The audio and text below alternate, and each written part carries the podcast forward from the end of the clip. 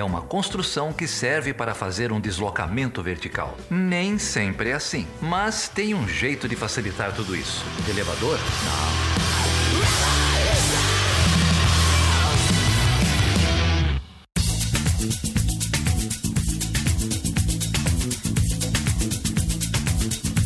Seja bem-vindo e seja bem-vinda a mais uma edição do Chutando a Escada. O meu nome é Felipe Mendonça E eu sou Geraldo Zaran. e hoje, Geraldo, a gente vai falar sobre o que e com quem, cara? Hoje a gente vai falar sobre segurança pública no Brasil, particularmente sobre a situação nos presídios, situação prisional, relação, relação entre o, o- aumento do, do número de, de prisões no Brasil, particularmente de jovens negros. É, E para contar essa história toda pra gente, a gente chamou o Marcelo da Silveira Campos. É isso aí, o Marcelo é professor da Universidade Federal de Grande Dourados, é pesquisador de sociologia política e da violência e também tem diversos artigos publicados sobre a atual lei de drogas no Brasil e seus impactos na segurança pública. É uma honra receber o Marcelo aqui, que deu uma aula pra gente, não foi, Geraldo? Marcelo deu uma baita aula. é, a gente é engraçado, né? A gente gravou esse episódio em final de novembro, começo de dezembro. É verdade, E- um pouco antes da crise no Ceará, né? É bastante, é, um mês quase antes, né? Mas é, é super. Esse episódio é super atual, né? Pra gente entender o aumento dessas populações. Da população carcerária no Brasil, com o que, que isso está relacionado. A gente discute bastante sobre é, a lei penal, a lei de drogas, é, como que essas interpretações, os artigos da lei, tem, tem um julgamento rolando agora no, no- no STF, né? Como isso afeta o sistema. É, mas é, é aquelas coisas, né? A gente gravou em dezembro, estamos soltando agora, é atual, a gente vai soltar daqui um mês, vai ser atual. É, tem sempre É. uma crise no sistema prisional e na segurança pública à espreita. É, e o que o Marcelo tenta mostrar é como que as soluções do senso comum, na verdade, só pioram o problema, né? É verdade, é verdade.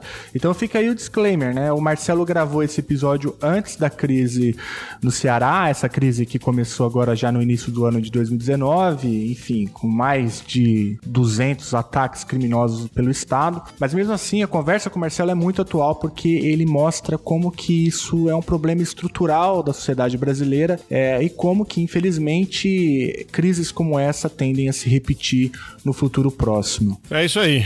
E... Mas antes disso, vamos dar nossos recados aqui tradicionais, né, Felipe? Se vocês quiserem escrever pra gente, falar com a gente, a gente tá no Facebook, na página Chutando a Escada, tá no Twitter, no arroba Chutando a Escada, tá no Instagram, temos colocado lá uns áudiozinhos é, no Instagram para vocês ouvirem, uns teasers dos episódios. Tem o nosso site, chutandoescada.com.br, estamos também no Portal Deviante e tem o e-mail sempre, o perguntas@chutandoescada.com.br. É isso aí. Lá no Twitter, sabe quem escreveu pra gente? O Rafael Mafra, o famoso Rafael Mafra lá do GugaCast. E ele escreveu comentando sobre o último episódio com o Maurício Santoro sobre a China, o diário de viagem, né? Ele diz o seguinte: Uma vez encontrei o Maurício Santoro no ônibus e ele começou a me explicar umas coisas. Desci três paradas depois pra não perder a explicação. Olha aí.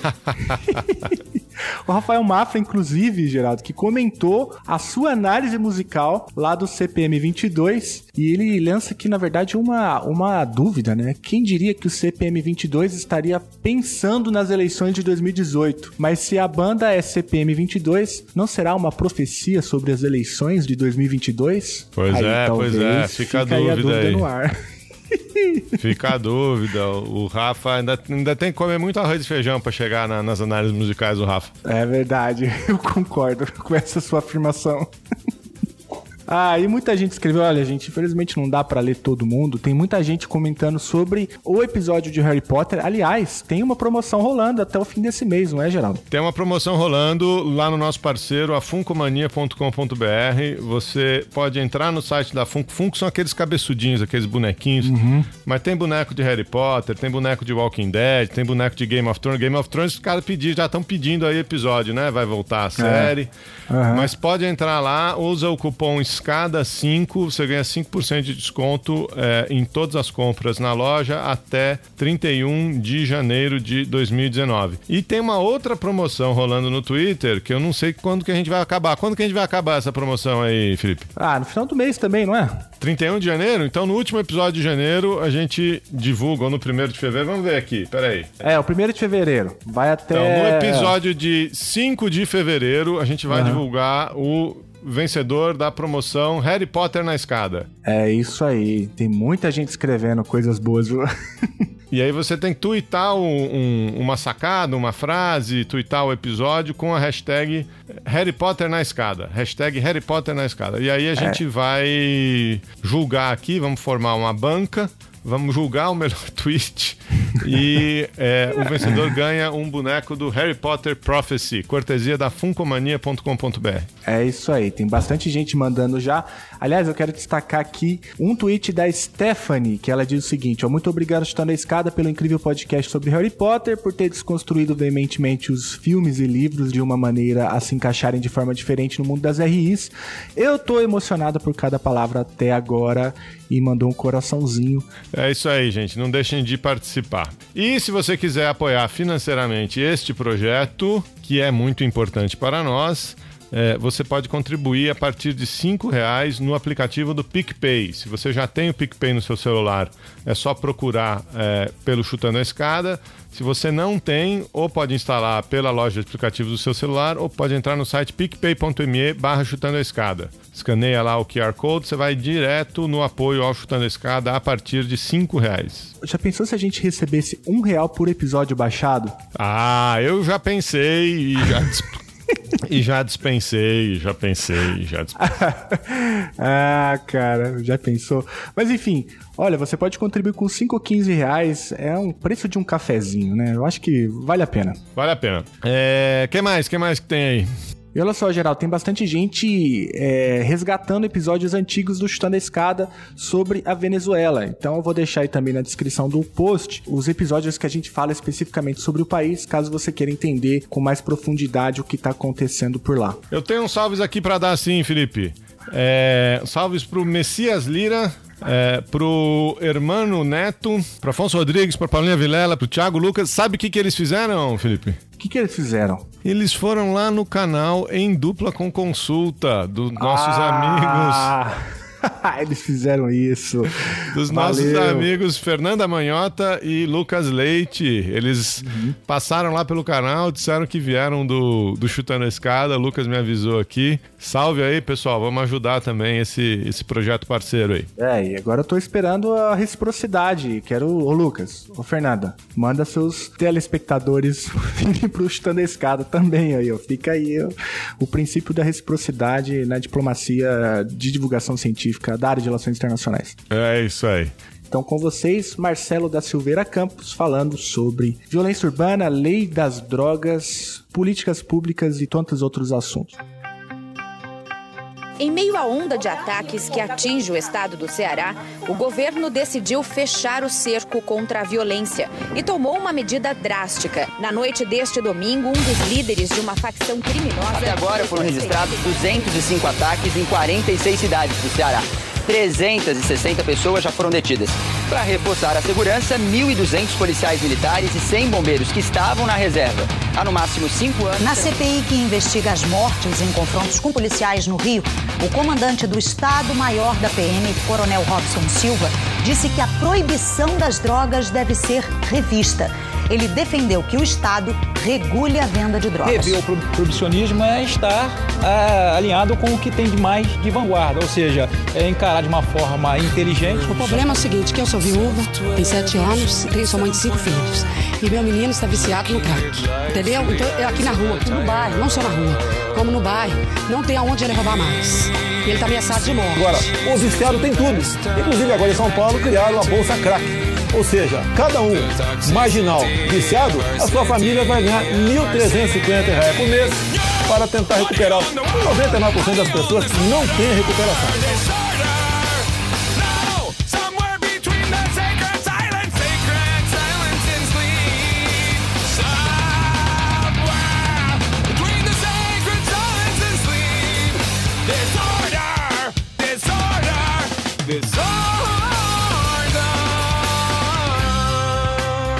Aqui com Marcelo da Silveira Campos. O Marcelo é professor lá da Universidade Federal de Grande Dourados.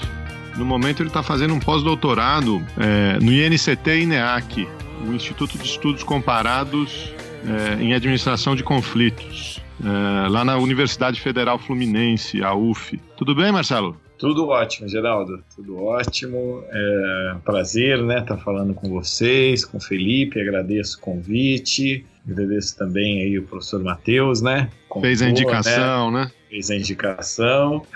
E então é isso, basicamente é, eu trabalho né, com o tema segurança pública, justiça criminal né, e lei de drogas, mais especialmente aí nos últimos tempos é, desde a tese, eu fiz a graduação em Ciências Sociais uh, na Unesp, uh, estudando maioridade penal naquele tempo, as propostas de emenda à Constituição, depois fui para a Unicamp, né, que a gente conhece bem, e, e fui fazer uma tese, né, um, uma dissertação de mestrado sobre a política criminal brasileira aprovada de 1989 até o primeiro mandato uh, do presidente Lula, então até 2006, né? Essa dissertação ganhou o prêmio DBC CRIM, né, em 2010, uh, como melhor dissertação em Ciências Criminais do Brasil, no Instituto uh, Brasileiro de Ciências Criminais. E aí, a partir de então, eu uh, comecei a me dedicar mais ao tema da lei de drogas, fui fazer o doutorado na USP, né, na Universidade de São Paulo, no Departamento de Sociologia, com um estágio sanduíche de aproximadamente um ano lá no Canadá, na Universidade de Ottawa, em criminologia, estudando especialmente de toda a legislação aprovada nesse período aí, né, que era a minha questão no mestrado de 89 a 2006, estudando em 2006 a lei de drogas, que foi eh, é a lei 11.343 de 2006, e estudando desde a sua formulação né, no, no, no legislativo brasileiro até uh, as suas implicações dentro do sistema de justiça na cidade de São Paulo. Né? E agora que eu estou começando ainda, uh, sem dados, ainda uh, começando a pesquisa de pós-doutorado, tentar pensar algumas implicações aí no sistema de justiça do Rio de Janeiro. basicamente é isso. Felipe Geraldo. Muito bem, Marcelo, é muito bom ter você aqui. É, até porque é uma indicação de um grande amigo nosso aqui do podcast, né? Que falou: conversa com o Marcelão que ele entende tudo de drogas, violência e fronteiras. São dois temas muito simples, né? São três palavrinhas é, que basicamente simples de resolver. E claro que eu tô brincando, né? Mas é, são três grandes áreas aí que envolve desde a lei de drogas, essa que você citou, é, mas que também envolve a violência e, e, que também envolve o sistema prisional e que também envolve fronteiras, né? E eu sei que lá na UFGD vocês têm uma preocupação grande em pensar as fronteiras também. Inclusive tem grupos de pesquisa muito bem constituídos, né, sobre, sobre fronteiras. É, e aí, cara, a minha pergunta é um pouco, é um pouco nesse sentido. A gente sabe, é, inclusive a gente já discutiu aqui em outros episódios que a intersecção entre essas três coisas, né, as drogas, as, a violência e as fronteiras, é, enfim, representa um grande gargalo da segurança pública brasileira, né? É, que envolve, enfim, desde um sistema penal, né, que é, certamente a lei, é, essa lei de drogas deve, deve abordar, é, também envolve todo um tipo de policiamento, né? E também envolve, enfim, número de viu, absurdo de violência com desdobramentos diversos. Né? Mas enfim, a minha pergunta, cara, é o seguinte: como que a lei de 2006, essa lei 11.343 que você acabou de colocar, ela, ela nos ajuda a entender então a intersecção entre essas três coisas? Ah, ótimo, Felipe. Bom, é, a UFGD de fato, né, é uma, uma faculdade aí é, localizada na fronteira, né? Uh, que é a minha universidade de vínculo, né? A universidade que eu entrei uh, desde 2015, né? Uh, então, ali, por uma questão é, estratégica, né? Tem uma série de grupos de pesquisa que tem estudado o tema fronteiras, né? A gente até tem um núcleo, né? No NEF, uh, que eu presidi uh, até recentemente, que é o Núcleo de Estudos Estratégicos da Fronteira, que visa aí reunir uh, de diferentes cursos diferentes visões sobre a fronteira, além do Observatório de Fronteiras, né, e de Relações Internacionais. Então, acho que esse tema perpassou e perpassa ainda o FGD e a vida, na verdade, ela perpassa o que é viver na fronteira, né? Uh, o que, que é a lei de drogas e a fronteira a gente pode pensar em policiamento. Basicamente, que eu tenho analisado no projeto eh, CNPq, que está em curso, né, eh, é uh, tentar pensar aí, e nós fizemos uma pesquisa em 2011 eh, no Núcleo de Estudos da Violência, também, que é tentar pensar homicídios nas fronteiras, né? Então, como se morre, por que se morre nas fronteiras? Acho que a, a coisa começa assim, numa pesquisa uh, de 2011, coordenada uh, pelo professor Marcos Alvarez, professor uh, Fernando Sala, e aí eu participei como pesquisador e uh, naquela época a gente observou que uh, morria-se mais nas fronteiras do Brasil, era uma primeira constatação, né? a partir daí eu comecei a pensar, e depois no ingresso na UFGD, Uh, e claro, com o tema de doutorado, costumo brincar que as coisas é, se casaram de alguma forma, né? Porque eu estudava drogas na cidade de São Paulo e acabei indo aí para uma área que é uma área uh, né, de comércio de drogas, também de passagem de drogas, de encarceramento por drogas e de conflitos relacionados uh, ao comércio. E a gente tem pesquisado também muito ao uso de drogas, né? Então essas coisas se encaixam uh, no sentido, primeiro, né, uh, ali especialmente dizendo das fronteiras e do Mato Grosso do Sul, é, lembrar que a gente tem a maior taxa né, de encarceramento do Brasil no estado do Mato Grosso do Sul. Uh, então. É, a, ma maior taxa já, como, como, a maior taxa a maior percentual? taxa por 100 mil habitantes de, é, de todos os estados uh, do Brasil, né? Uh, hoje o Mato Grosso do Sul tem 695, se eu não me engano, por 100 mil habitantes, né? Uh, isso de acordo com os dados do DEPEN, o último relatório, que é de 2016, né? Uh, em termos absolutos, são 18.668 presos e presas em 2016, né? Então a gente tem a maior taxa por 100 mil habitantes do Brasil no estado do Mato Grosso do Sul. Uh, então acho que uma primeira questão de pensar violência, fronteiras e drogas é que a lei de drogas aumentou né, o, o, o encarceramento no Brasil todo. Antes uh, da lei, você tinha aí aproximadamente 32 mil presos e presas por drogas no Brasil. Em 2016, você tem aproximadamente 160 mil, né? É, presos e presas por drogas. Então, tem esse aumento vertiginoso e, claro, isso se refletiu também é, na faixa de fronteira do Brasil. E acho que continua sendo um tema essencial, né? Até agora, recentemente, a comissão né, eh, do EA visitou Dourados, Mato Grosso do Sul, e a questão do encarceramento tanto de indígenas como encarceramento de jovens, pobres, negros, de mulheres, acabou aparecendo também para eles como uma grande questão. Então essas questões se imbricam ali muito na fronteira, porque tem uh, esses setores uh, que são os mais criminalizados. Né? Recentemente me perguntaram num veículo uh, grande da imprensa quais eram esses autores dos homicídios. Né? Falei que a primeira questão era pensar quem mais morria né, na fronteira. Né? E aí, quem mais morre na fronteira, evidentemente, são esses grupos é, minoritários, mulheres, né? Uh, jovens e jovens negros, né, que morrem mais do que jovens uh, brancos, né, na fronteira, né, não negros, e, e, jovens indígenas, né, lembrar que o Mato Grosso do Sul tem aí uh, a maior taxa de suicídio, né, indígena e de suicídio da população jovem, né, então essas coisas se juntam na fronteira, o que eu tenho analisado dessa forma, então o dispositivo de drogas aciona, né, uma série de eh, eh conflitos e esses conflitos entre tanto organizações, entre instituições é, policiais estão envoltos, claro, é, muito pela questão das drogas e das disputas por meio é, das drogas, o que evidentemente passa pela lei de drogas. E uma das chaves principais para entender isso, também na minha visão, é o encarceramento. Então, o que eu tenho que pensar é um pouco, pouco isso, né?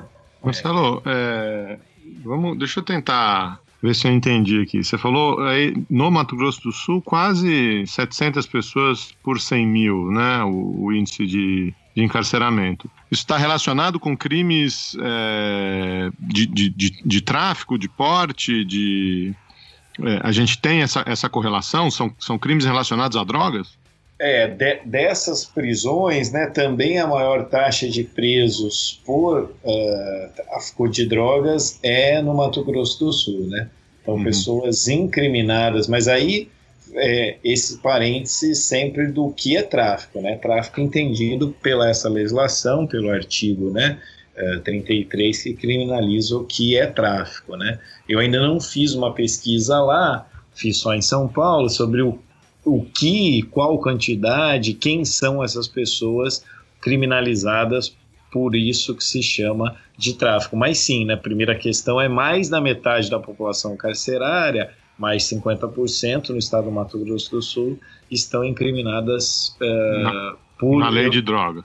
Na lei de drogas, eu costumo dizer por conflitos é, relacionados às drogas, né? Para a é, gente também é. não cair numa codificação, porque, evidentemente, dentro desse universo, a gente sabe que tem pessoas que foram incriminadas com pequena quantidade, que podem não ser necessariamente é, traficantes, então... É, essa era a pergunta que eu ia te fazer, porque nos grandes centros, né, São Paulo, Rio é, os relatos e os dados que a gente tem são muito esses, né?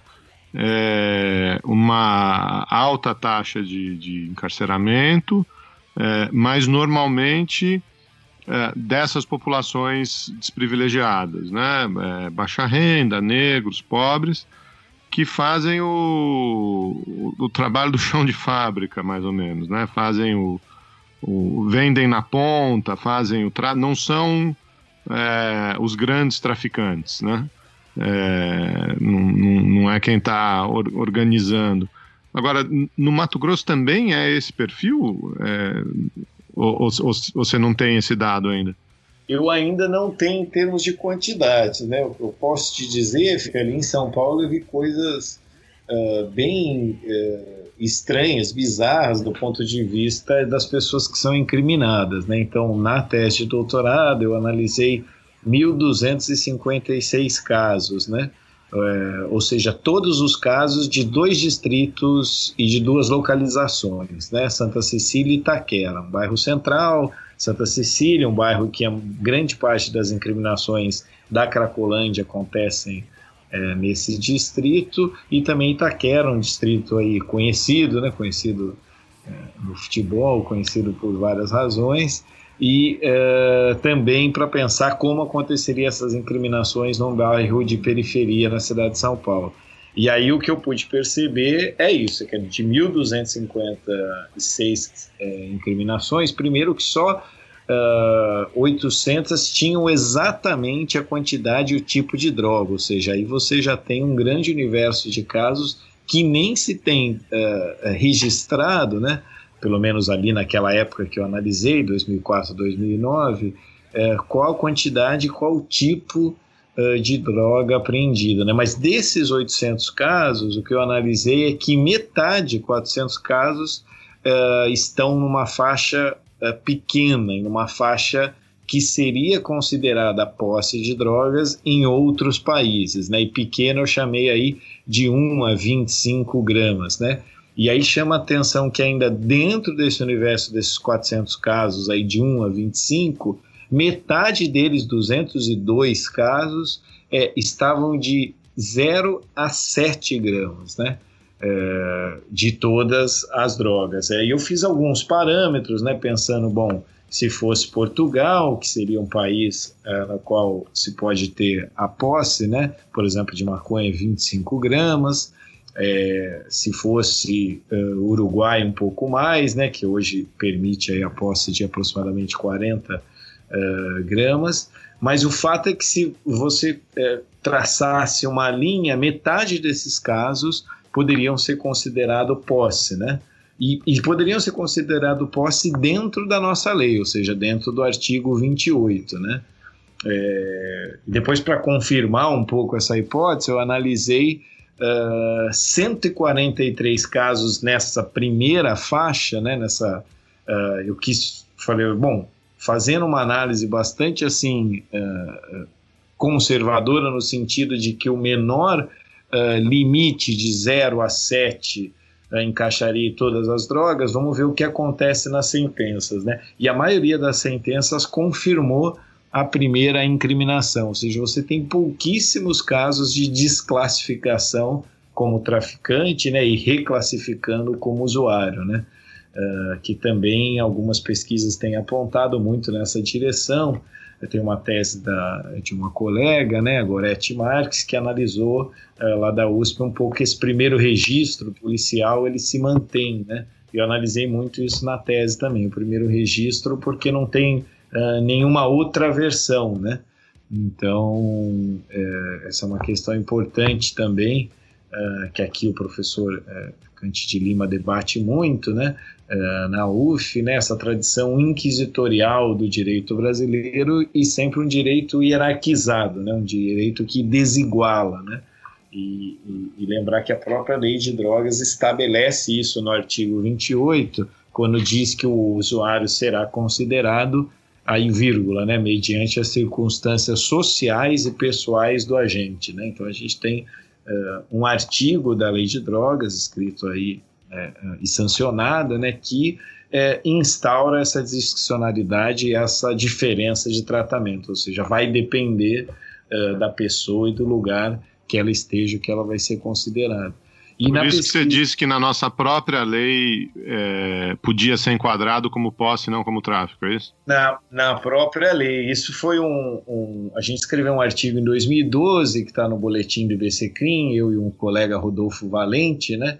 Uh, advogado popular lá em São Paulo, importante advogado, e ele foi citado esse artigo uh, por um dos ministros, né, no voto uh, que agora deve voltar, né, uh, pela inconstitucionalidade desse artigo 28, né, que é o recurso extraordinário no STF 635659, e, e nesse artigo a gente fala isso, né, que ainda dentro da lei você tem a possibilidade, ainda que ela tenha essa uh, hierarquia, essa arbitrariedade no artigo 28, você poderia justamente uh, aí falar, bom, então não é considerado é, não é tráfico, né? Considerado uso e vamos classificar, mas o que eu vi na pesquisa é que isso uh, acontece muito pouco, né? Eu sempre costumo referendar que não significa que todo o sistema de justiça, todos os juízes, todos os policiais, todos os promotores, nada disso, mas é que aí, como eu trabalho, né, é, sociologia com dados estatísticos,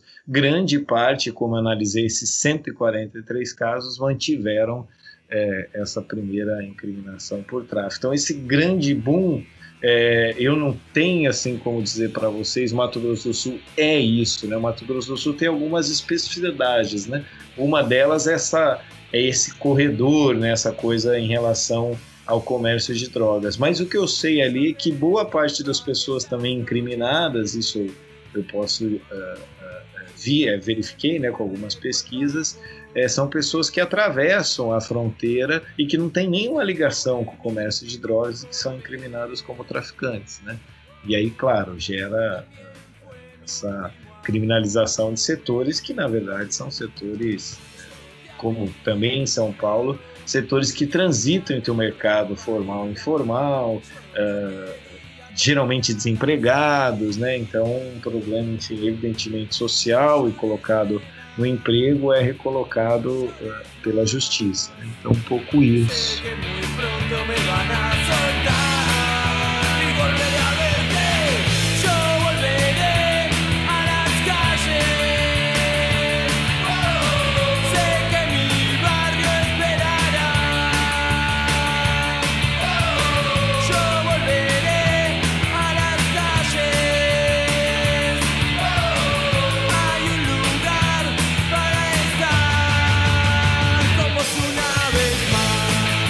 Estou entendendo bem que o, o argumento é.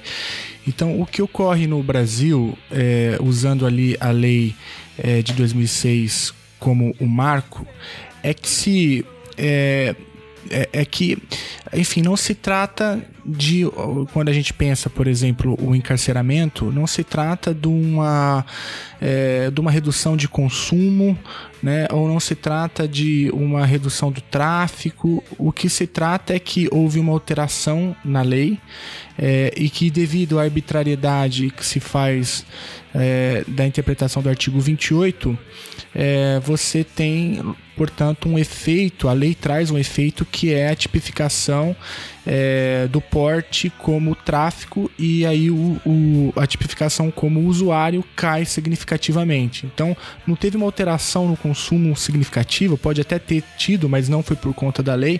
Não tem uma modificação significativa nos corredores né, é, da droga. O que se tem é uma nova interpretação da lei é, que encarcera mais é, pessoas como traficantes e menos pessoas como usuário, né? É, é possível dizer isso? E se for, é, dá para traçar um, um percentual? É... é... bem isso, né? É, eu acho que você tem total razão e coloca a questão nos termos do que, é, na minha visão, é do que acontece, né? É, acho que até sobre isso é interessante, porque acabou de sair, acabou de sair mesmo semana passada, o boletim uh, institucional do IPEA, né, Instituto de Pesquisa Econômica Aplicada, e, e trouxe com esse tema, né, política de drogas. Né. Uh, eu escrevi uh, sobre o título aí da, da canção ficou famosa da Elis Regina, né, do Belchior, o novo nem sempre vem, né, e aí lei de drogas e encarceramento. Por que o novo nem sempre vem, né, porque é, eu costumo dizer que é, se não fosse tão né, é, arbitrário assim o nosso é, é direito, como eu disse, é, o que muita, há muito tempo o professor Cante de Lima coloca né, nas pesquisas, se fosse tão inquisitorial, a lei de drogas teria uma possibilidade interessante porque ela foi colocada nos termos de priorizar colocando fim à pena de prisão e à pena de multa, priorizar as políticas de saúde, né?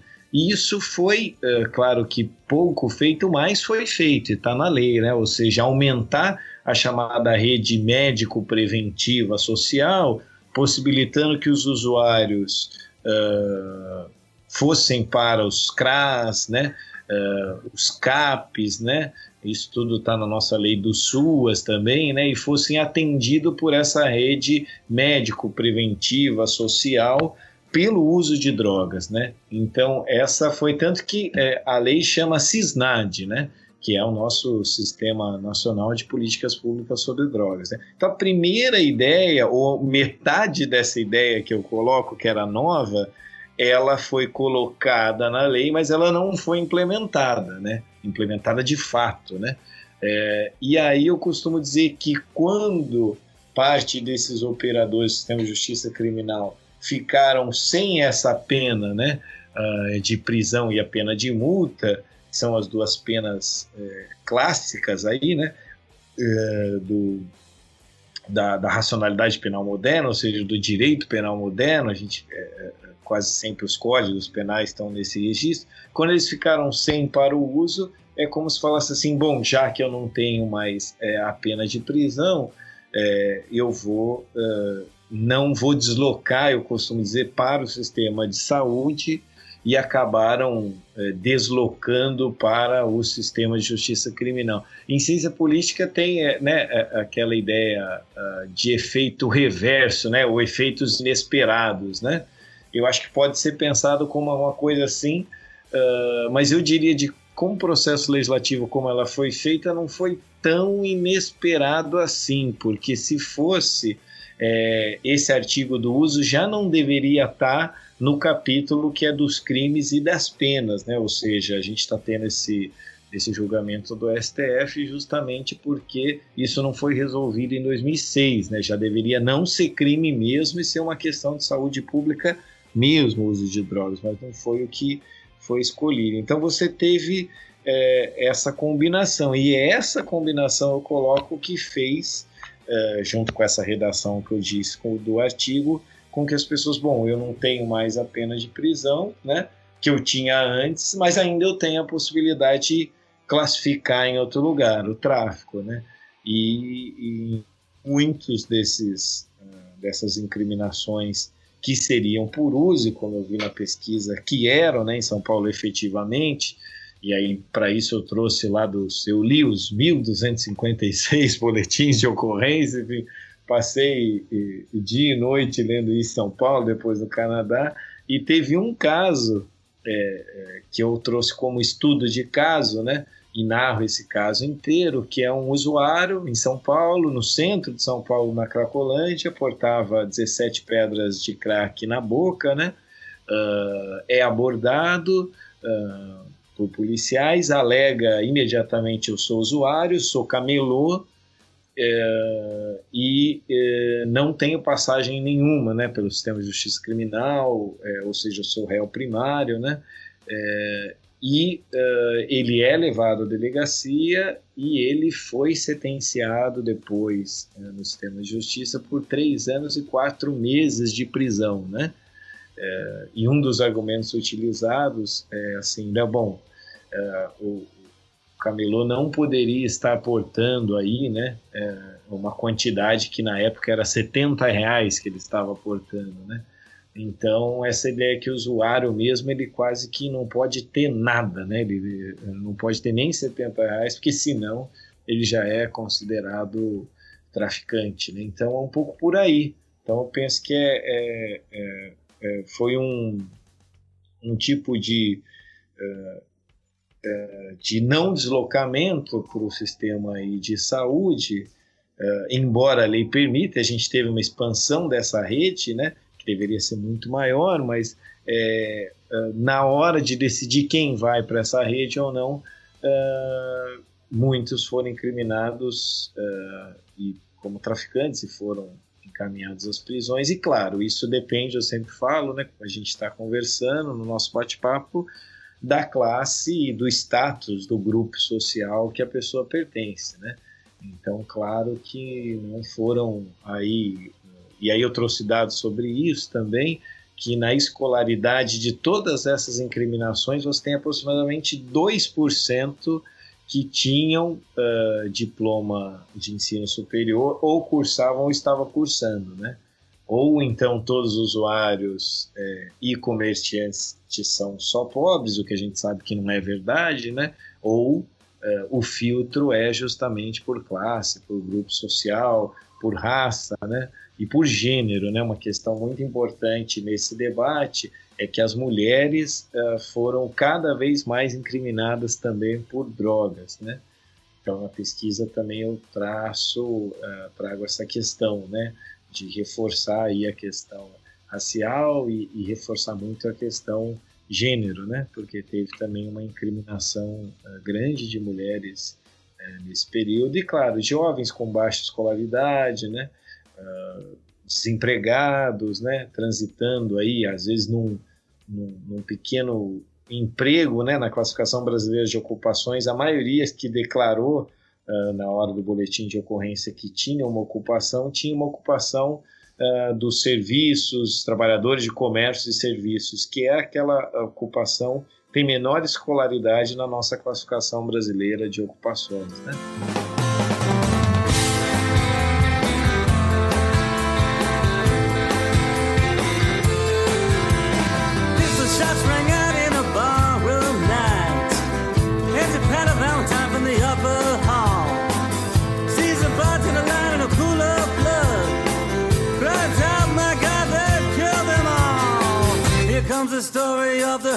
Hurricane.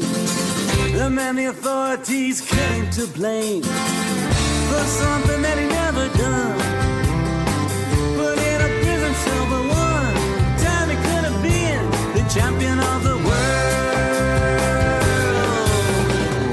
Marcelo, é, se puder te perguntar um, um pouco sobre a formulação dessa lei, né? Porque é, você deixou escapar aí um comentário sobre aonde os artigos deviam estar, se deviam estar nas penas ou não.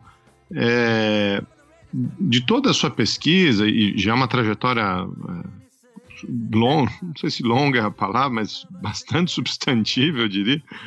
É, o que, que você. Você conseguiu olhar um pouco a própria formulação dessa lei? É, porque a, a, impressão que eu tenho, eu não conheço o tema, estou tomando contato agora, mas a impressão que eu tenho de ouvir você falar é um pouco que essa lei foi é, o, o, o, consenso, o acordo, o compromisso que deu para chegar.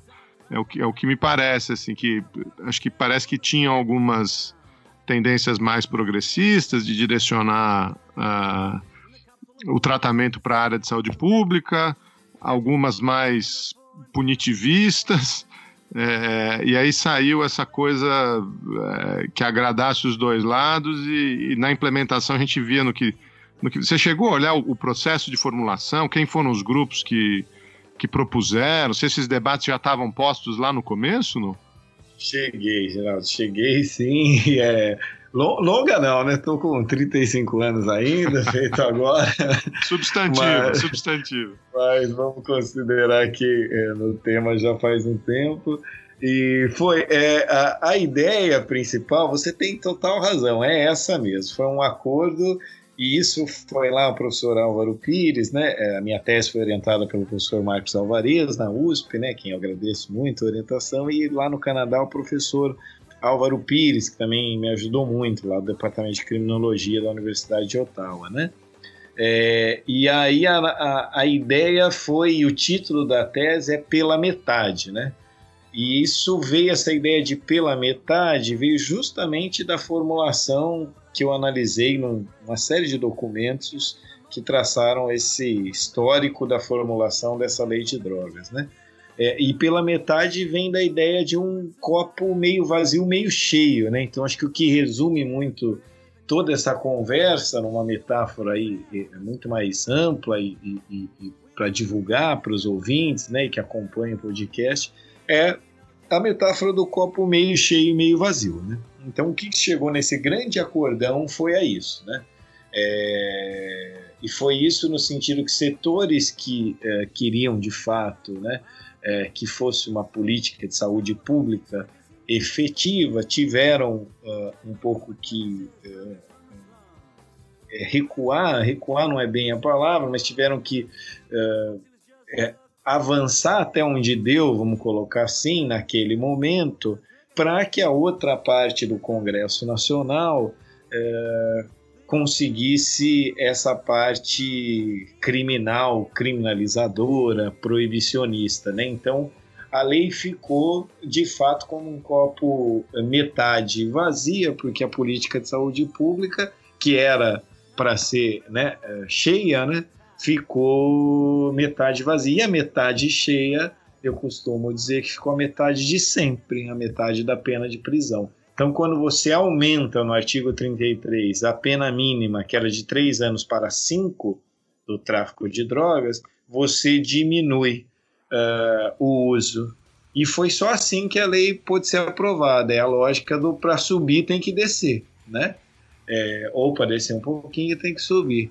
Aí, é, na verdade, eu acho que foi para subir mais, desce um pouquinho, né? Lembrando aquela música é, do Paulo Vanzolini, né, que fala para subir você desceu, né? Então um pouco isso, né? É, para subir esse é, é a pena para o tráfico teve que diminuir a pena para o uso, mas diminuir a pena para o uso significou um avanço, que era tirar a pena de prisão e de multa, mas manter ainda com uma conduta criminal.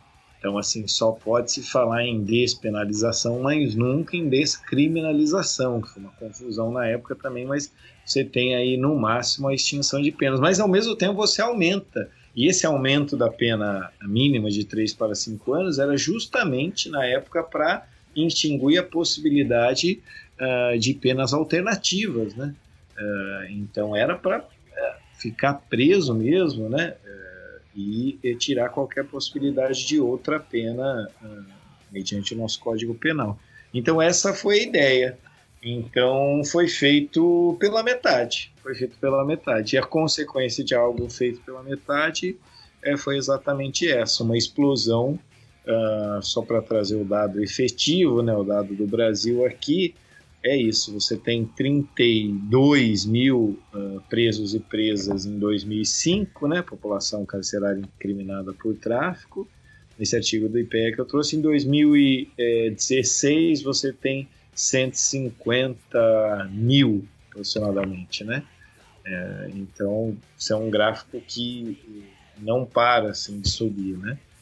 E como a gente sabe, uh, isso não trouxe nenhuma interferência essa população incriminada uh, no comércio e nem uh, na prevenção ou diminuição do uso, né? Porque é, é, no fundo o ponto de chegada é esse, né? Bom, mas é, né, isso diminuiu o comércio, aumentar a pena mínima? Não, né?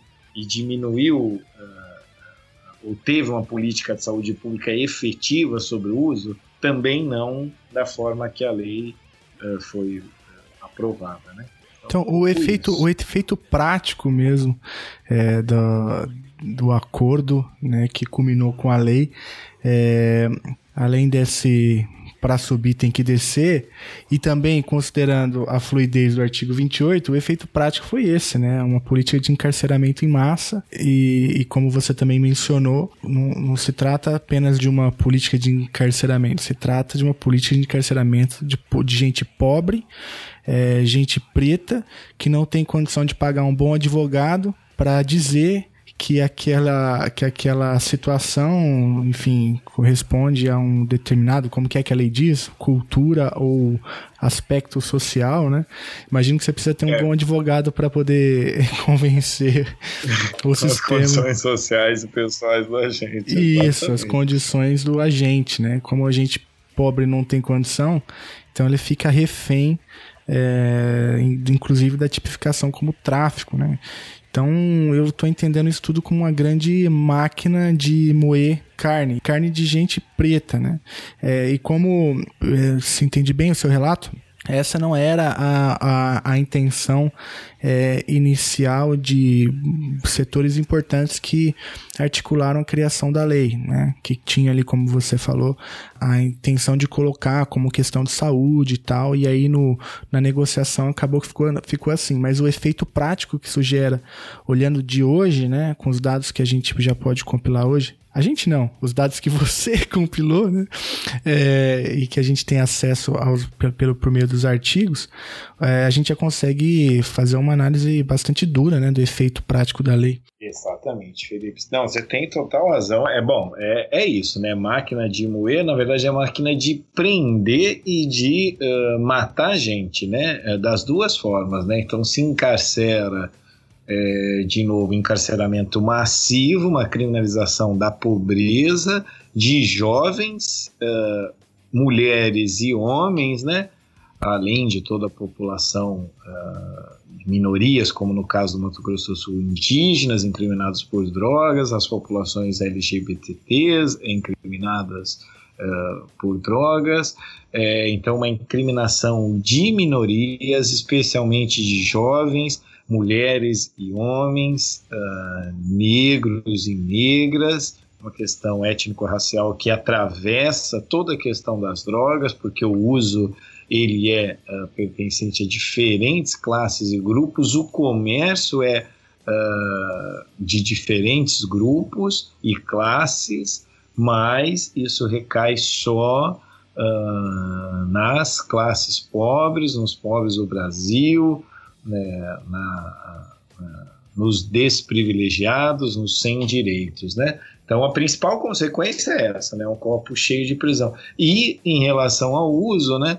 É uma política que é feita pela metade, não efetivamente não consegue é, entrar no referencial da redução de danos, que era só, eu coloquei, né, não sei se foi claro, era só a ideia inicial, né? Mas no Congresso já foi aquela. Uh, mudança completa de uma ideia inicial que era alinhar o Brasil com uma mudança que já começava a acontecer na ONU em contexto internacional e que hoje a gente vive essa mudança em diferentes países, como Estados Unidos, como Canadá, com a legalização entrando, né, é no mês de novembro no país todo, Uruguai aqui mais próximo, Portugal desde a lei 30 do ano 2000, né? Então era tentar alinhar o Brasil a esse uh, a gente pode né, falar aí, Thomas, com uma mudança de paradigma mesmo, né? ou seja, a criminalização não resolve a questão do uso de drogas no mundo, né? E aí, só que isso que surge assim já vai sendo solapado para não, a gente não pode avançar muito, que é no discurso dos parlamentares, não, mas isso aí é, vai é, trazer, né, qualquer mudança efetiva de descriminalização vai aumentar o uso de drogas, Uh, e isso vai se tornar uma epidemia, essas coisas sem nenhuma fundamentação e que foram dando, uh, dando coro aí à, à, à, formulação da lei, né? E o efeito principal, né, dessa ideia potencialmente inovadora e que uh, consequentemente não foi, né? Certamente é essa esse extermínio, né? Porque no fundo o extermínio acontece, claro, evidentemente já ah, nas periferias e favelas. Uh, a gente fala das grandes cidades, mas certamente também das, das médias e das pequenas, né, em conflitos relacionados que envolve também, né, o homicídio também tem como uma das causas, né, os conflitos por drogas, né, então o extermínio é, da juventude negra, né, é, e da juventude indígena, das mulheres, e ainda o encarceramento e a questão do uso, né, então é, essa é uma questão central que atravessa aí a nossa pobreza e o fortalecimento desse, é, dessa criminalização da pobreza.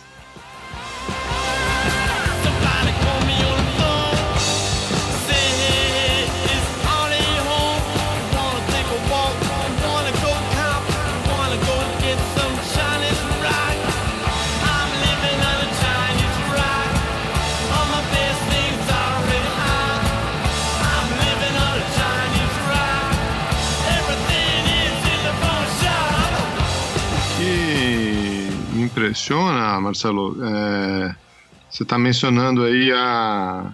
Você, citou, né, alguns, alguns países, essa mudança de paradigma na ONU, é, uma série de países que, que se adaptaram, é, mas a sua narrativa parece que o Brasil, ao invés de, de tentar acompanhar essas tendências, acompanhou, na verdade, o que foi feito nos Estados Unidos é, nos anos 90, né? É, com exatamente o mesmo efeito, né? É, aumentar a população carcerária, é, particularmente a população de determinados grupos sociais e raciais, étnicos. É, é assim, é, um, é, uma tragédia anunciada, né? É uma tragédia anunciada. Geraldo, você tem total razão. Acho que para o paralelo feito com os Estados Unidos é ótimo, né? Eu sempre falo para os alunos e alunas para ver o, o 13 terceira emenda, né, aquele documentário que mostra muito bem isso, né? Então, é, é, isso que foi posto em prática nos anos já 80, né, nos Estados Unidos, é, e depois 90 é, radicalizado, né, quase 20 anos né, de guerra às drogas, foi revisto uh, por esses países, né, com uma política uh, que não uh, traz efeitos, né, e, e aí foi utilizado até o argumento muitas vezes econômico, né, que o gasto era maior em relação à militarização e todos os conflitos decorrentes do que evidentemente é, a regulação ou legalização, né? Aí dependendo do país isso tem um determinado ajuste, mas o fato é que eles estão chegando a um consenso, né? Em estados é, dos Estados Unidos e agora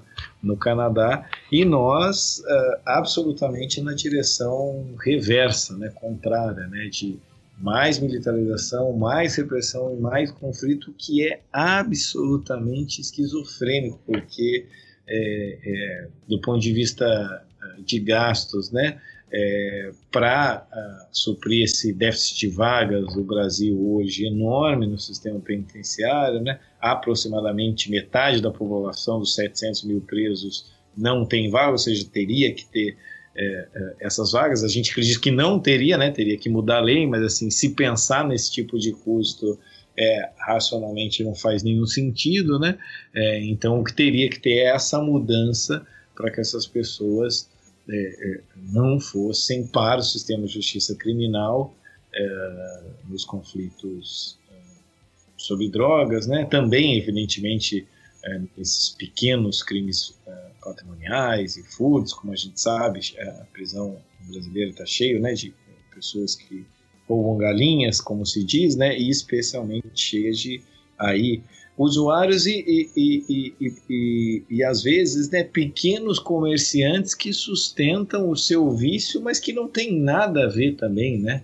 É, com esse comércio de drogas, e aí, como diz o Howard Beck, na primeira incriminação, né, o estigma e o Goffman, isso é, é, é retorna, né? Então a gente sabe é, quem faz pesquisa sobre prisão, fiz, né, e, entrei, visitei muitos presídios em São Paulo, também visitei é, em Mato Grosso do Sul, ali é, quem entra, né, é, dificilmente... Sai pior do que entrou, né? Exatamente, né, não tem como sair melhor. Então, é, é, é essa, é, é esse contexto que a gente precisa mudar logo, né, e urgentemente Acho que, embora a gente está traçando aqui um certo cenário negativo, mas lembrar que temos aí alguma esperança nesse julgamento desse recurso, 635659, que traga pelo menos a descriminalização aí, é, já tem quatro votos né, favoráveis, que isso seja efetivamente algo reconhecido e mais que reconhecido do ponto de vista da lei, posto em prática é, pelos operadores, né? Porque tem essa questão também. Os operadores de direitos têm que colocar isso em prática. É, sobre isso, é, eu tenho alguma é, esperança também, como você, embora é, a, a, mudança da conjuntura não nos faça ter tanta esperança assim por conta do novo governo, da, da nova é, perspectiva que temos diante de nós é, no que diz respeito ao combate à criminalidade como um todo, mas que certamente deixará desdobramentos né, também no combate a, a, ao consumo e ao tráfico de drogas. Né? Mas enfim, é, eu não sabia que o placar já estava assim tão largamente favorável né, a, essa, a essa reinterpretação. É inconstitucionalidade mesmo. Uhum, né? é. Isso, isso, isso. E quando você falava agora há pouco sobre a situação do povo pobre, eu me lembrei de um caso é, e eu até pesquisei aqui rapidinho, que inclusive ocorreu no Mato Grosso do Sul. Mato Grosso do Sul é um lugar bem bem interessante, né? Entre muitas aspas, né? O Mato Grosso do Sul já, já foi. Tem muitos títulos, né? Você citou aqui vários, muitos títulos trágicos, né? O, o, o percentual de encarcerados, de suicídio, é, enfim, tantos outros, tantos outros títulos que o Estado ostenta, né? Mas enfim, é, teve um caso recente de um sujeito chamado Breno Borges, né? Que era filho de uma desembargadora é, lá no Mato Grosso do Sul que foi pego com, sei lá, mais de 100 quilos de, de maconha, né? É, e também tinha fuzil, tinha munição, enfim, o sujeito era barra pesada. E e, e, todos nós acompanhamos a dificuldade que foi prender esse cara, né? É, ele alegou é, insanidade mental, chegou a sair do presídio algumas vezes é, porque conseguiu, né, com a ajuda da mãe, que depois foi afastada, se não me engano, conseguiu, enfim, caminhar na margem da lei no sentido de, de tipificá-lo como um sujeito é, com transtornos mentais, né? Não deu certo, talvez por conta da comoção nacional que o caso acabou gerando, né? Mas eu acho esse caso interessante porque mostra que se o sujeito tem dinheiro, né? Se tem acesso, se tem condições de pagar um bom advogado, é, ele pode talvez se livrar de situações dessa, né? De quilos e quilos de drogas ou até mesmo de helicópteros, né? Com drogas e situações desse tipo que a gente costuma ver. É, claro. Agora, uh, é, tem uma, uma, uma questão que eu acho que a gente não pode deixar de, de fazer, é, que tem a ver com, com a fronteira. Nós falamos é, já um pouquinho sobre a fronteira, você citou lá o núcleo de estudos, né? NEF, né? Núcleo É de NEF. Estudos Estratégicos sobre Fronteira. Mas, ah, enfim, a pergunta é sobre as fronteiras. É, no Mato Grosso do Sul, pelo que a gente já en- entendeu um pouco da sua fala, é uma rota importante, né, de entrada de drogas no, no Brasil e com desdobramentos vários, inclusive com muita gente é, mo- morrendo, inclusive nas fronteiras, como uma consequência dessa situação. Mas, é, além do Mato Grosso do Sul, é possível é, traçar outras rotas principais e essas outras rotas também deixam sequelas como essa no Mato Grosso do Sul, deixa ali uma pilha de corpos é, em zonas de fronteira? Olha, Felipe, eu, eu não, não saberia dizer assim é, outra rota, né? A gente sabe que as nossas é, é, é, é, fronteiras, algumas delas é, é, fazem parte, né? mas ali o que eu estudo basicamente é, são as consequências dessas, é, dessas práticas, né? Então, para mim tem uma questão importante assim que é, entender muito essa rota, eu acho que é, é, é algo que até os próprios operadores é, já fazem, né? Então não estou muito nesse registro de tentar é, entender como é, exatamente funciona, até porque eu acho que nós temos ainda é, poucos dados sobre isso, assim. É, mas claro, a, a questão Mato Grosso do Sul, como está relacionado às fronteiras a esses é, conflitos, né, é, por drogas, deixa essa questão do encarceramento como central ali no estado. Mas eu te diria o que é certo é que deixa essa matança e esse carceramento é, no Brasil todo, né? Então você tem aí consequências de conflitos, por exemplo, os conflitos eh, nos presídios, né, eh, nas rebeliões, né, eh, que foram aí eh, recentes, né, o início de 2017, estavam relacionados a disputas, né, eh, do comércio de drogas que também envolveram algumas vezes as fronteiras. Então, assim, é, é, essas matanças nossas, eh, as rebeliões, os extermínios, eh, certamente tem a ver com, com a questão ainda do proibicionismo e, do, e da criminalização por drogas, né? Ou seja, claro, qualquer comércio ilegal, né, como a gente sabe lá do Al Capone muito tempo, né, tem essas disputas eh, território, né? Então essas disputas trazem como consequência para as populações eh, mais pobres. Então penso que é por aí, eh, mas eu não tenho muita informação mesmo sobre as rotas para te dizer.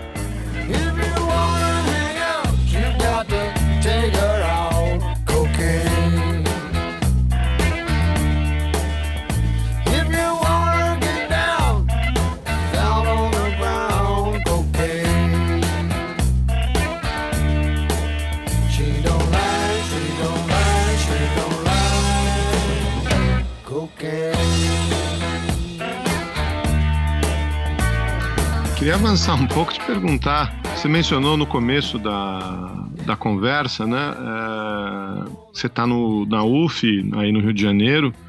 É, como que você está avançando com essa pesquisa? Que tipo de, de trabalho você está fazendo aí agora? Olha, estou gerando há pouco tempo, né?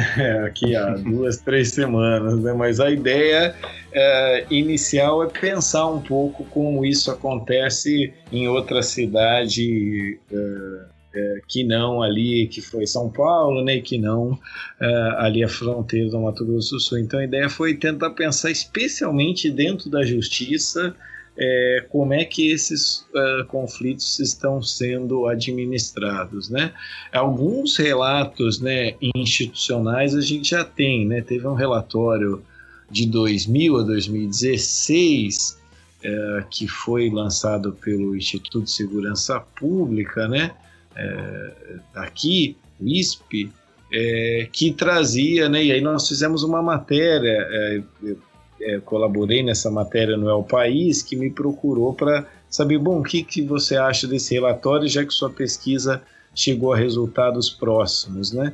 E aí o que a gente avaliou aqui é que metade das apreensões, é isso que o relatório diz, né, é, seriam também consideradas posse, né? Metade das apreensões é, do Rio de Janeiro, né? Eu, pelo que eu lembro, tem outro percentual até um pouco maior, dependendo dos critérios que eles também utilizavam. Ora utilizavam 40 gramas, ora 25, mas certamente pelo menos metade, isso que eu lembro do relatório, das apreensões seriam considerados é, posse em outros países. Então, é, me parece que está claro assim que essa dinâmica é, é, de aprender pequenas é, quantidades continua dominando aí é, as práticas, com, a muito contrário desse imaginário, né, que eu também, enfim, é, penso que é, continua sendo reinvestido, né, de que mais militarização, né, intervenção e que essas coisas que continuam, né, é, que também é, não estou com esperança no futuro, né,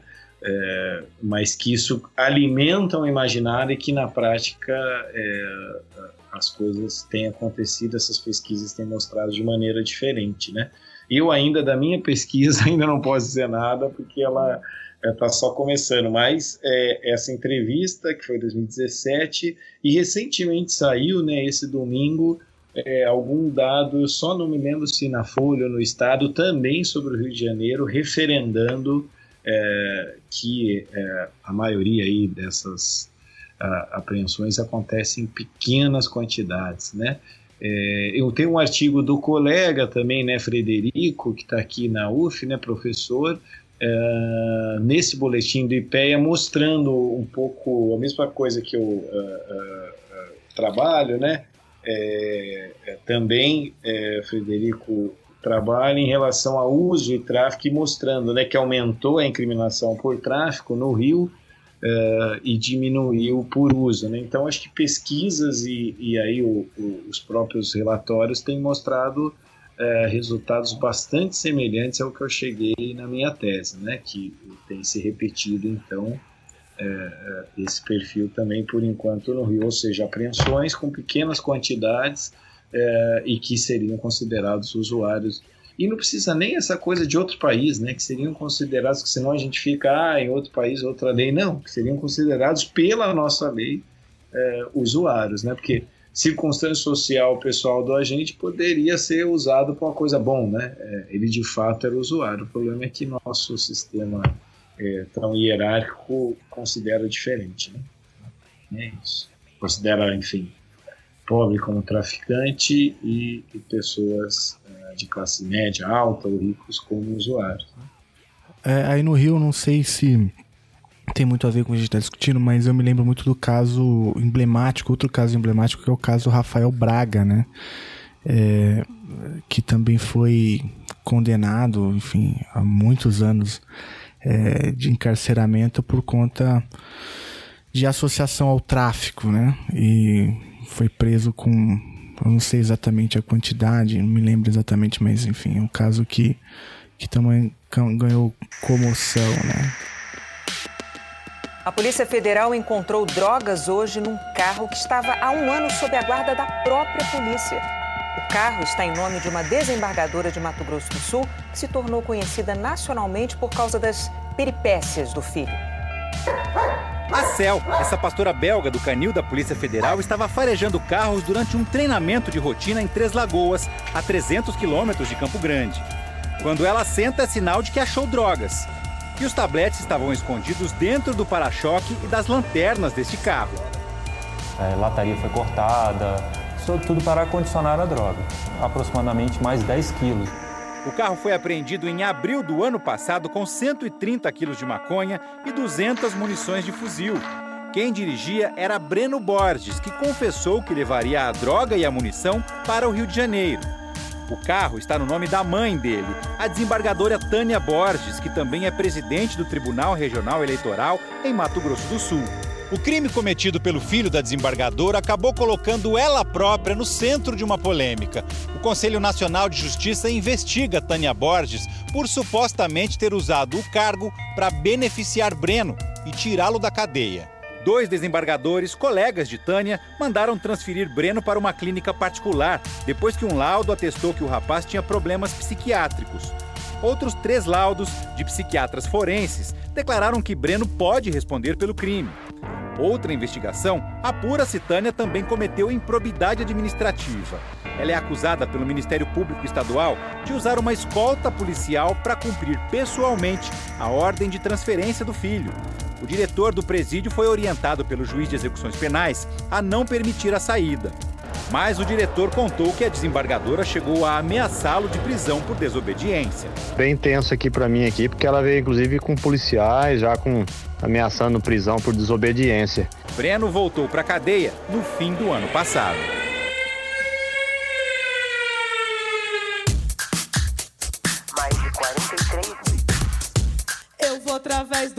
Funk, falar da realidade. Só quem caiu na tranca dá valor pra liberdade. De frente com os meninos, ali da fundação. Você sente na pele o valor da exclusão. Sistema ditador, de dentro das muralhas. Transforma um inocente mais um, um ser canalha. Relatos de tortura, de abuso do poder. Bate nele, quebra ele, quebra ele, aprender. Planalto Central. Querendo a redução da maioridade penal.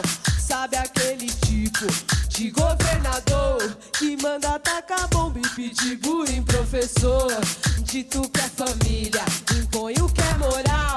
E anda promovendo a cura homossexual. Machistas e racistas reduzem o saber. Hoje a polícia bate em mim.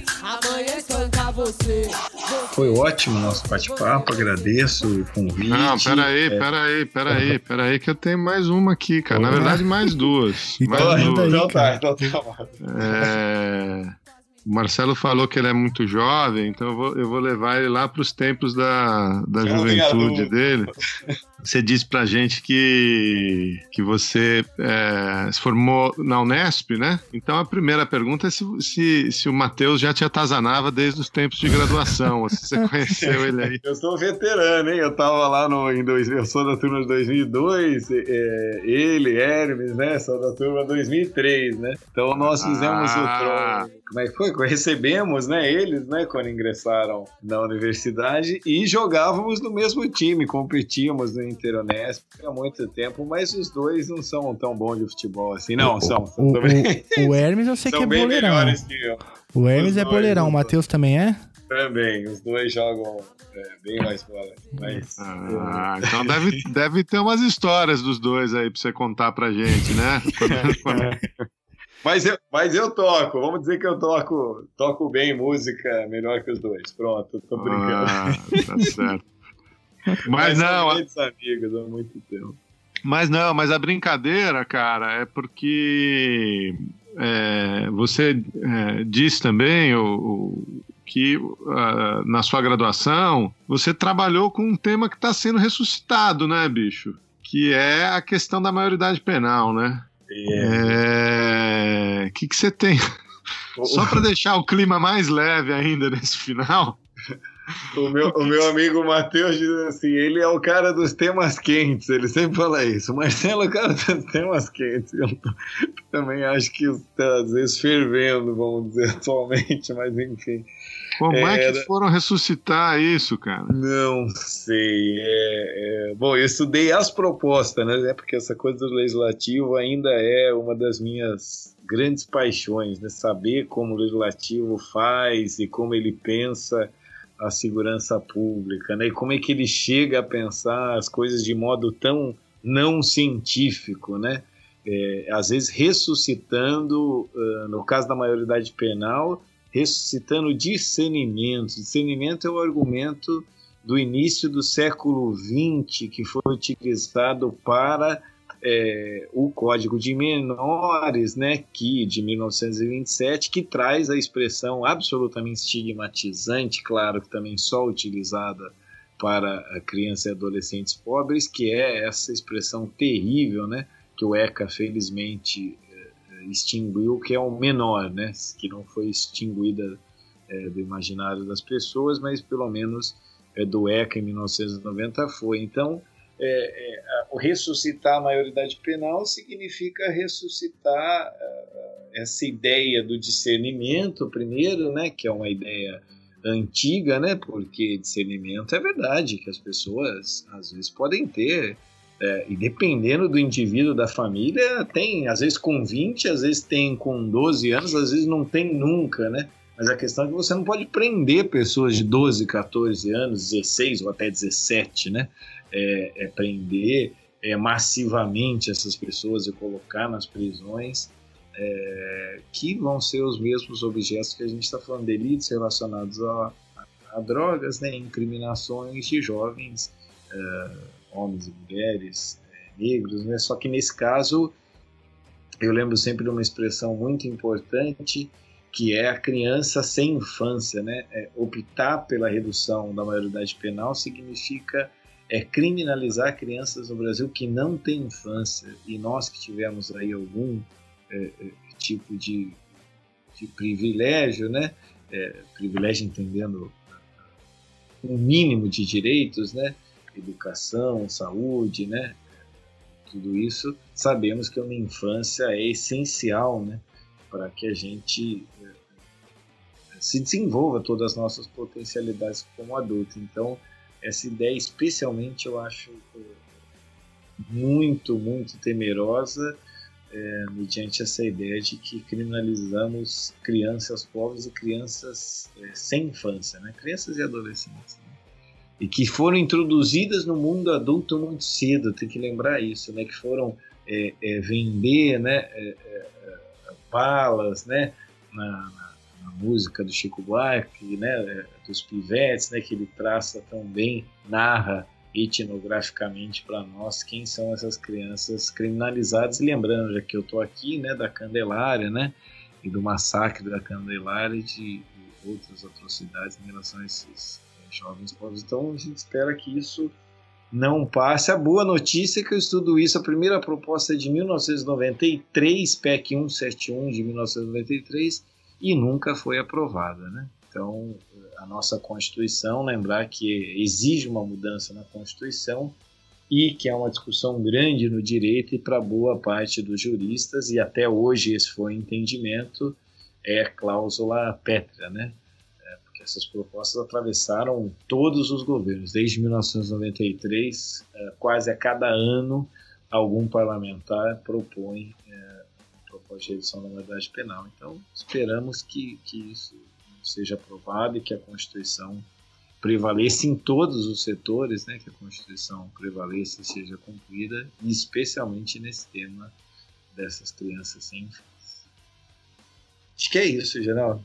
É, vamos torcer, né? Porque tá difícil. Eu tava até agora curioso aqui, um off-topic. Eu fui ver a, a, a coisa do Rafael Braga e a defe- Garrafa de pinho-sol. Isso. E parece que tem suspeita que foi plantado e tal, com um pouco de droga. Mas enfim, a defesa dele é, fala exatamente isso, né? De que há uma, uma, uma fragilidade na lei de drogas de 2006 e que o Rafael foi foi penalizado né, com essa arbitrariedade do, do artigo 28. É, exatamente isso. É. No caso, eu lembro exatamente isso, né? É, e lembrar que é- é um caso importantíssimo, né? Que foi muito destacado por diferentes movimentos, tem que ser destacado, né? E que tem muitos outros, né? É, Rafaéis, Bias, né? É, e, e tantas outras pessoas nessa mesma situação, né? Você, o, o- você estava mencionando aí, é, Marcelo, eu não, eu não, sei se eu, se eu entendi direito, é, tem uma, uma contra-argumentação que o artigo 28 seria inconstitucional, é isso? É, não, é, é- essa é a argumentação do STF nesse momento, né? Vamos ver como é que vai ser é, esse julgamento, né? Mas que é in- inconstitucional, isso acredito que deve é, é, prevalecer, né? Ou seja, é, que ele está justamente ferindo é, a ideia do direito né, e liberdade individual, que seria é, o direito né, é, de uso, né? Então, Ah, o direito de uso. é, os votos colocam um pouco isso, né?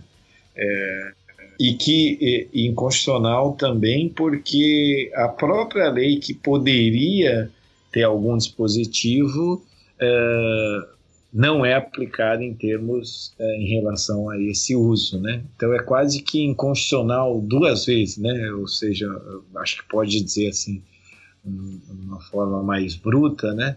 É, não tão elaborada, mas essa seria a ideia. Entendi.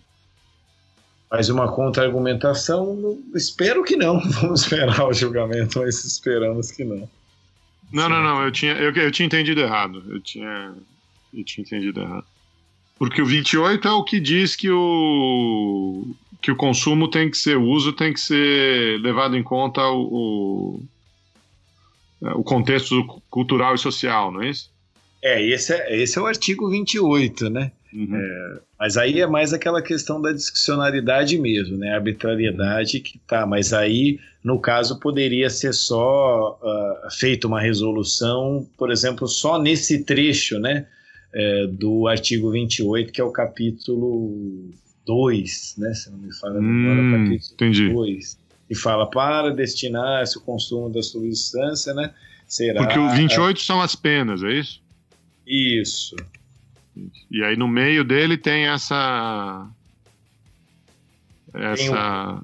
é, o capítulo 2, né? Que daí fala assim, que é o, o artigo 28, estou aqui é, reabrindo a lei só para. que é exatamente isso, é parágrafo 2 né, do artigo 28. Para determinar se a droga destinava-se a consumo pessoal, o juiz atenderá à natureza e à quantidade, já é algo bastante né, subjetivo, por que subjetivo? Né? É, eu costumo dizer, bom, porque não tem quantidade estipulada e natureza seria é, o tipo da droga, né? Então, Portugal tem quantidade e natureza. Para maconha, ah, quantidade X. Para cocaína, Y. Para heroína, Y. Então, já é uma primeira subjetividade que não há nenhum critério objetivo. Mas aí vai piorando, né? Ao local e as condições em que se desenvolveu a ação, né? Local pode ser num sentido amplo, né? Bairros, né? Como mostrei na pesquisa, né? Condições, como eu trouxe o caso do morador de rua, né? Circunstâncias sociais e pessoais do agente. Aí, aí a gente já sabe, né? Aí é, Vale tá- qualquer coisa. né? Vale qualquer coisa. E aí, por último, bem como a conduta e os antecedentes do agente. Ou seja, assim, também como ele está, o local que está e a história de vida, no fundo, vai ser julgada em algo que deveria ser absolutamente objetivo. Mas aí, é, sendo é, declarada a inconstitucionalidade, seria do artigo todo, né? Então, é isso aí que. E aí não estaria mais nesse capítulo, né? Que é o capítulo 3, né? Dos crimes e das penas, né? Que é uma discussão é, é, é, já colocada no debate parlamentar e depois da aprovação por vários pesquisadores, né? Que já falou, bom, esse capítulo não, esse artigo não deveria estar nos dos crimes e das penas, né? Porque se é o direito individual, né, não deveria estar como um crime. Então, seria um pouco uma confirmação, na minha interpretação é isso, né? É, essa desse entendimento. Pelo curto tempo que você sumiu, nota-se aparentemente que você subiu. Mas o que eu soube a seu respeito me entristeceu ouvir dizer que pra subir você desceu, você desceu. Marcelo, muito Valeu. obrigado, cara. Foi uma honra aí bater esse papo com você. Aprendi pra caramba, enfim. É, e vou, vou ler seus textos, cara. Parabéns aí pela pesquisa. Que isso, obrigado, Geraldo, obrigado, Felipe, vocês dois pelo convite. Adorei, foi é, muito prazeroso e estou muito feliz. Valeu, obrigado mesmo. Valeu, Gostei cara. E vou pensando em alguns temas e pessoas e vou indicando do que eu achar que interessa a Ah, vocês. faça isso, cara. Faça bom? isso. Faça isso sim que ajuda muito. A concepção da vida admite.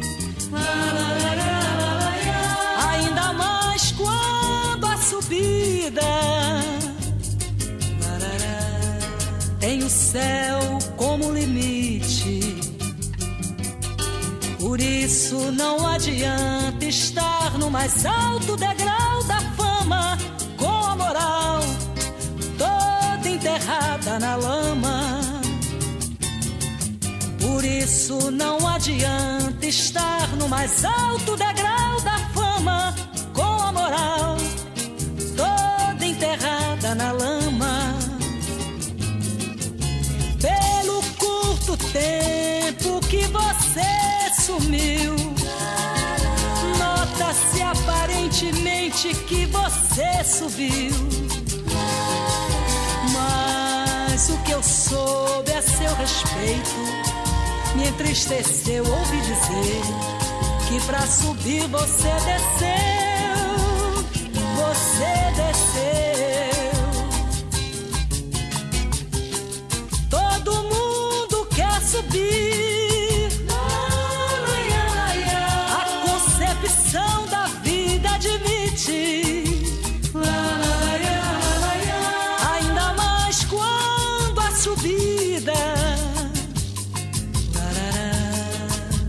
Céu como limite. Por isso não adianta estar no mais alto degrau